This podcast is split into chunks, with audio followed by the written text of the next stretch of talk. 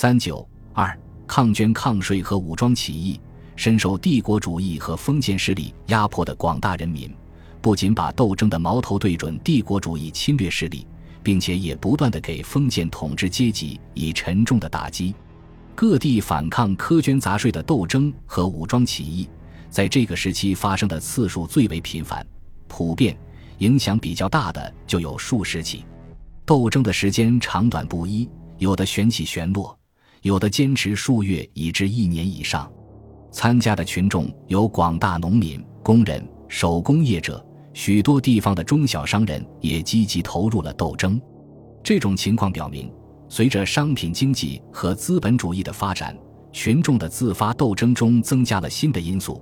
这些新因素的发展，使群众自发斗争的涓涓细流逐渐汇合到资产阶级革命的滚滚洪流中去。一九零二年五月，江西德化县行商反对苛征礼金，聚众百余人捣毁卡局。七月，安福县爆发农民抗粮斗争。入冬。赣州商人掀起砸礼卡的风潮，安徽省从一九零二年起加征酒捐、米捐、房捐和肉捐，全境人情汹汹，怨声载道。芜湖、铜陵、大通镇等地接连发生商人抗捐罢市。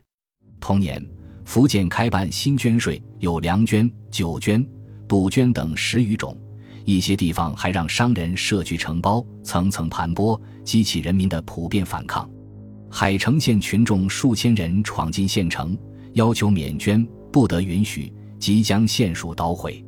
同安县土药捐局派巡勇骚扰地方，苛抽高捐，群众忍无可忍，遂捣毁捐局。漳州砖瓦窑业商人和手工业者聚集数千人，反抗砖瓦捐。仙游县设局抽捐，激起商人罢市。知县王某威胁说：“如不交捐，将罚款一倍。”群众义愤填膺，聚集千余人，将捐局和办捐官绅的房屋付之一炬。进入一九零三年，随着清政府新政的普遍推行和捐税的增加，各地群众的反抗斗争也日益激烈。这一年，河南省改地丁征银为征钱。扩大福收至一倍多，激起黄河北岸孟、温、武治、河内等县民变。温县一带农民本来有大刀会的组织，在大刀会的鼓动下，温县农民首先聚众要求减免福收钱粮。三月间，孟县东乡桑坡农民闻风响应，散发揭帖，结伙闯进县城，火烧衙署。温县西乡大刀会也活跃起来，砸抢大地主宅院，劫富济贫。四月，河内知县苗谢至城东泰山庙，催逼钱粮，极其凶横。千余农民同声奋起，砖石齐飞，痛殴苗谢。苗抱头鼠窜，农民跟踪追击，直至城下，放火焚烧城门。云南周云祥起义也是一九零三年的一件大事。这一年五月上旬，为反对法国修建滇越路，周云祥召集鬼党矿工数千人于各就起义。周云祥是临安人，著名的会党首领，在各就西矿做工。他率领起义军击败蒙自县知县孙家祥和分统魏荣斌所率的清军，占领各就。由于他以拒修铁路筹洋为召号，不仅得到广大贫苦人民的支持。即附身义，从而复合，甚且注谢捐资，因此起义军半月之内占领临安、石坪两城，发展至万余人。同时，阿弥、河西、江川、宁州、弥勒、沅江各州县会党游民纷纷响应。云贵总督丁振铎急忙调集各地清军，派按察使刘春林统帅，由省城出发前往镇压。于六月底攻陷临安、石平，义军首领不幸被捕牺牲，起义被残酷镇压下去。同年九月，山西省永济县爆发了反对式酒税的斗争。永济县以产市闻名，农民以是酿酒，从不纳税。一九零三年，知县强令开征式酒税，乡民数千人涌进县城，捣毁衙署，迫使知县停止收税。此外，在吉林博都那、直隶省玉田、宝坻、三河、通县、房山、山东省日照、济南等地，一九零三年都发生过群众抗捐或抢粮事件。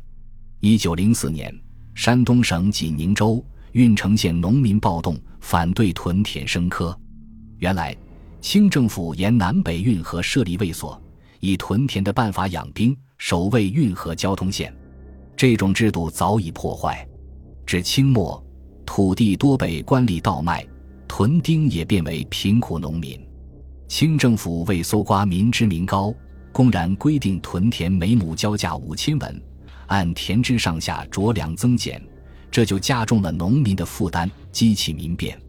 三月二日，济宁屯户聚众冲入城内，将衙署付之一炬，迫使知州重定屯价，每亩减至千文左右，并缓至五至七年缴纳，事才平息。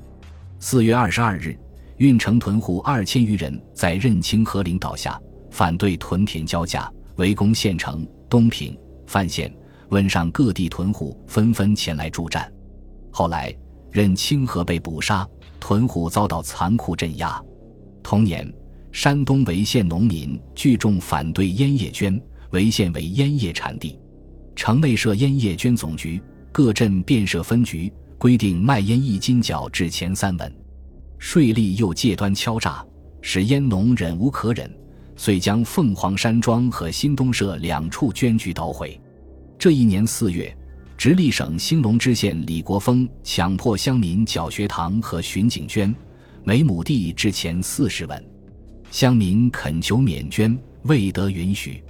四月初，群众数千人企图进城，再次提出免捐要求，知县关闭城门，巡警开枪打死乡民九人，伤六人，激起民愤。乡民闯进城内，捣毁巡警局，打开监狱。释放囚犯，后来不幸被清军镇压下去。十一月，河南省农民掀起反对丈量土地的风潮，清政府为了增加收入，决定丈量黄河泛区垦熟荒田，按亩生科，从而引起祥符、陈留、考城等县农民的骚动。在祥符县李庆元的率领下，三四万农民包围开封，断绝交通。不久。被河南巡抚陈奎龙派兵镇压，和北方各省农民反抗同时，南方各省的反抗斗争也普遍展开。江苏省镇江农民数千人闯进县城，要求免漕粮，占据衙署，痛殴官吏；湖北宜城农民反对军户税契，聚众揭竿，抵抗官军。广东省香山、潮州。福建省云霄厅等地都发生农民捣毁税卡的骚动，南方各省由于会党往往加入反抗斗争，成为核心力量或主导力量，所以斗争比北方更为激烈持久。一九零四年，《东方杂志》在时评中说：“广西会党近已入湘赣边界，江西东平会党又窜入皖，湖北恩施教案频仍，而蠢蠢欲动者所在多有。”长江会党如青帮、如红帮，到处隐伏。要而计之，扬子江流域数省，如江苏、如江西、如安徽、如湖北、如湖南、如广东、如云南、如四川，皆不能免于乱世者也。其中有以江西乐平反对电捐和广西农民起义最为突出。江西乐平是电青的重要产地，农民多以种植电青为业。洋电未输入前，乐平土电畅销省内外，获利甚厚。自洋电输入后，土电市场渐渐缩小，价格日跌。再加上苛捐杂税名目繁多，佃农的生活日益困难，民怨日深。一九零四年，乐平知县杜林光串通烈申以筹集学堂经费为借口，抽收电捐，规定每受土地二元，缴捐三文。因此激起佃农的强烈不满，东北乡会党首领夏廷义遂乘机鼓动抗捐，广大佃农激愤已久，乃决心毁学堂，以明其机不能平之心。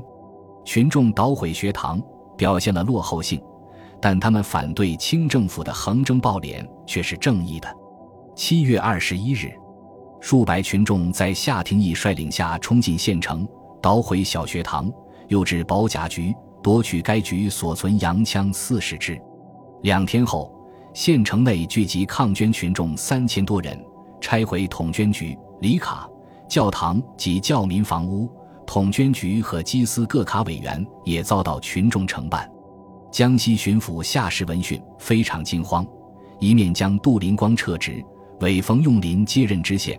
冯未到任前，仍准杜留任，戴罪立功；一面为饶州后补到朱自春带兵前往乐平，借查办之名布置镇压抗捐人民。八月二十六日，朱子春命杜林光下乡会晤夏廷义。企图利诱夏廷义自动投案，然而杜一出城便被抗捐群众拘留。同一天，夏廷义率领三千多人再次冲进县城，杀伤官军六十余人，其余二百多人亦作鸟兽散。朱子春化妆逃跑，抗捐群众将县署烧毁，打开监狱，释放囚犯，一时控制了乐平县城。西乡。南乡的地主团练武装，也卷入抗捐斗争。临县也频传警报，大有星火燎原之势。夏时急速调派九江到瑞邓，带兵千余人向乐平进攻。官军沿途掳掠，人民纷纷逃避。当瑞邓进入乐平城时，居民铺户时空起舞，凄凉惨淡，不堪言状。各乡参加抗捐的地主武装见大队清军压境。都先后退出斗争，只有夏廷义领导千余人仍在上下木两村一带构筑防御工事进行抵抗，但是由于寡不敌众，于十月被清军击败。瑞邓对抗捐农民实行残酷镇压，又勒索了二万八千两银子，作为对所毁衙署、学堂和教堂的赔偿。从此，乐平人民又增加了一笔新的负担。在乐平抗捐斗争如火如荼的时候，广西农民起义也达到高潮。广西地级民贫，官吏滥杂而贪酷。一九零一年以后，捐税猛增，科派多如牛毛，加上左右江一带连年天灾瘟疫，死亡枕藉，大批破产农民、手工业者即被裁兵俑无以为生，天地会遂活跃起来。天地会是南方各省民间的秘密结社，源远流长，在广西有二百多年的历史，曾多次发动反清起义，都被镇压下去。一九零二年，在广西省西南部的左右江各县又酝酿大规模的起义，上思县天地会首领谢三首先发难，各地被裁有勇纷纷聚众响应，接着百色、凌云、田阳。田东、西林、西隆、雍宁、柳州、玉林各州县的会党游勇纷纷起义，到处燃遍了农民反抗的烽火。大者千余为一股，小者数十为一股。仅左右江一带就有起义队伍数十股，约五六万人。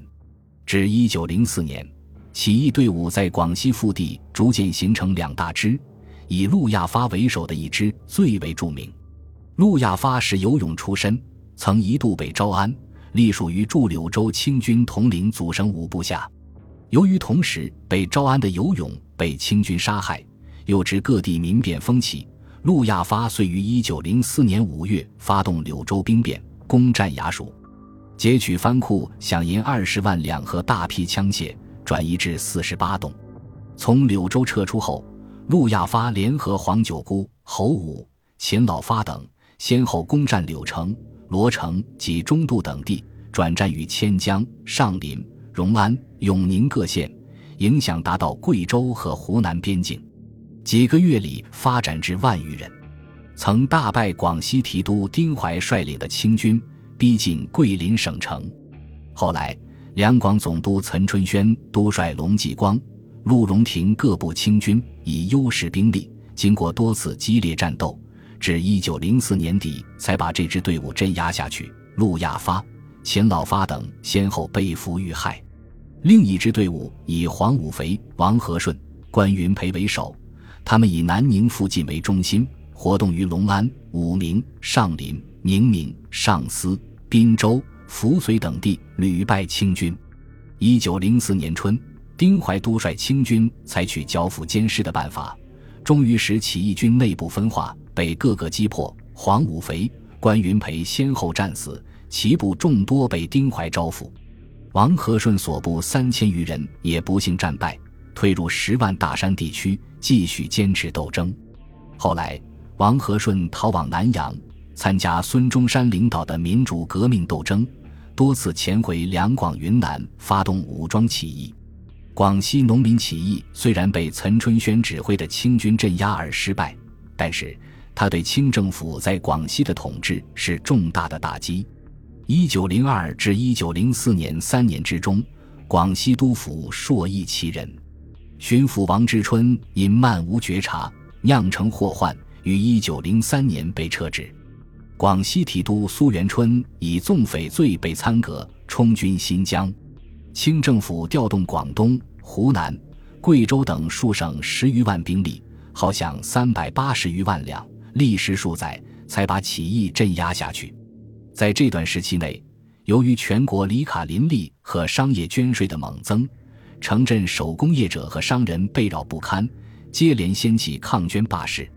在工商业比较发达的南方各省，斗争尤为激烈。仅1903至1904年就发生较大规模的斗争二十余起。1903年，广东省佛山镇、三水西南部、清远县、新会县等地商人相继罢市抗图捐。广州酒商反对收酒税罢市，增城群众数千人反对朱捐，并要求开仓平调。江苏省扬州税吏勒索太甚，商人运米、农民卖菜都不能逃过其手，因而积成商人罢市。同时，淮安县商人罢市，反对抽坊捐。江西省各县设立统捐局以后，遭到群众激烈反对，全境骚然。景德镇和瑞昌、新城、宜春等地群众群起捣毁捐局，南昌蔬菜商罢市抗议征收捐税。一九零四年，广东省惠阳商人反对征收房捐和兵勇骚扰，举行罢市。潮州、从化、阳山、英德等州县都发生群众反抗图捐的斗争，阳山和英德参加抗捐的群众都多达数千人。广州税吏抽收船捐，勒索船户，激起公愤，货船、米船、渡船一律停运抗议，坚持六天。广西省梧州商人罢市，拒绝缴纳统捐。江苏省镇江菜贩、摊贩等万余人到县署示威请愿，抗议巡警局新定规章，强迫摊贩每日交捐四十文。由于巡警鸣枪杀人，群众遂将巡警局捣毁。全城商店罢市，无锡米行罢市，抗议抽收米离充学堂经费，并将学堂和学董住宅几乎夷为平地。南京下关二千多人砸毁税局。四川省成都由于抽收礼捐发生罢市。十月初，重庆商号皆闭门歇业，抗议离局差役在各城门盘查商人，敲诈勒索。地方官慑于群众的威力。只得答应此后黎捐按章抽收，不许额外勒索。如有违章，准复局控告。一九零五年，抗捐罢市仍然此伏彼起。江苏省清江浦商人罢市，抗议兵勇抢劫商店，要求承办肇事首犯。扬州酒店罢市，反对加抽酒捐。如皋县石庄镇群众反对抽学堂捐，焚毁半捐绅士住宅。泰兴县群众反对抽牙贴捐修建学堂，聚众二千多人将小学堂捣毁。盱眙旧县镇商人罢市，抗议里卡差役勒索。上海租界或战业罢市，抗议巡捕骚扰货场。南市商贩结队至捐局，要求减捐。安徽省潜山县向屠宰商抢征巡警捐，基层罢市。广西省梧州白马卡苛征过往船税，商人罢市抗议。梧州徐徐商人罢市，反对抽学堂捐。广东省南海县皮姚墟和花县商人罢市，反对征学堂捐。福建厦门群众二千余人捣毁税关，商人罢市声援。浙江省因大量古铸铜元，造成铜元贬值，仁和、宁波、余杭。桐庐等地商人罢市，居民骚动。纵观上述，一九零二年至一九零五年间，在商品经济比较发达的南方各省，城镇手工业者和商人的抗捐罢市此伏比起日趋激烈，形成反对封建压迫的一条新战线，与广大农村中的骚动和起义互相呼应。作为民主革命主力军的广大农民，在扫清灭洋等口号鼓舞下，仍然前仆后继，英勇奋战。然而，由于历史的和阶级的局限，农民无法克服自身的落后性。他们所提出的扫清，缺乏建立共和国的目标；灭洋则更带有笼统的排外色彩。事实证明，没有先进阶级领导的农民群众。不可能在社会政治制度方面完成革故鼎新的艰巨任务，但是广大农民的英勇反抗震撼了旧秩序，暴露出清政府的腐败无能，显示出农民中孕育着无穷的潜力。这对于刚刚登上政治舞台的资产阶级革命派以武力推翻清政府的计划是一个有力的鼓舞。义和团运动时。资产阶级革命派的领导人还没有认识到，在农民的正义斗争中蕴藏着极其深厚的革命力量，而今他们的认识却发生了巨大的变化。一九零三年，正当广西烽火连天的时刻，张炳麟在《博康有为书》中说：“义和团初起时，唯言扶清灭洋，而仅停兵之师，则知扫清灭洋矣。今日广西会党则知不必开信于西人。”而先以扑灭满洲、剿除官吏为能事矣。又说：今之广西会党，其成败虽不可知，要知继此而起者，必是广西会党而尤胜，可预言也。次年秋，孙中山在《中国问题的真正解决》一文中写道：“满清王朝可以比作一座即将倒塌的房屋，整个结构已从根本上腐败了。”他以广西人民起义为例证，进一步说。从最近的经验中可以清楚地看到，满清军队在任何战场上都不足与我们匹敌。目前爱国分子在广西的起义就是一个明显的例证。他们距海岸非常遥远，武装弹药的供应没有任何来源，他们得到这些物资的唯一方法乃是完全依靠于从敌人方面去俘获。即使如此，他们已经连续进行了三年的战斗。并且一再打败由全国各地调来的官军对他们的屡次的征讨。他们既然有出奇的战斗力，那么如果给予足够的供应，谁还能说他们无法从中国消灭满清的势力呢？这些事实表明，农民群众自发的反抗潮流正在把资产阶级革命派推向前进。本集播放完毕，感谢您的收听，喜欢请订阅加关注。主页有更多精彩内容。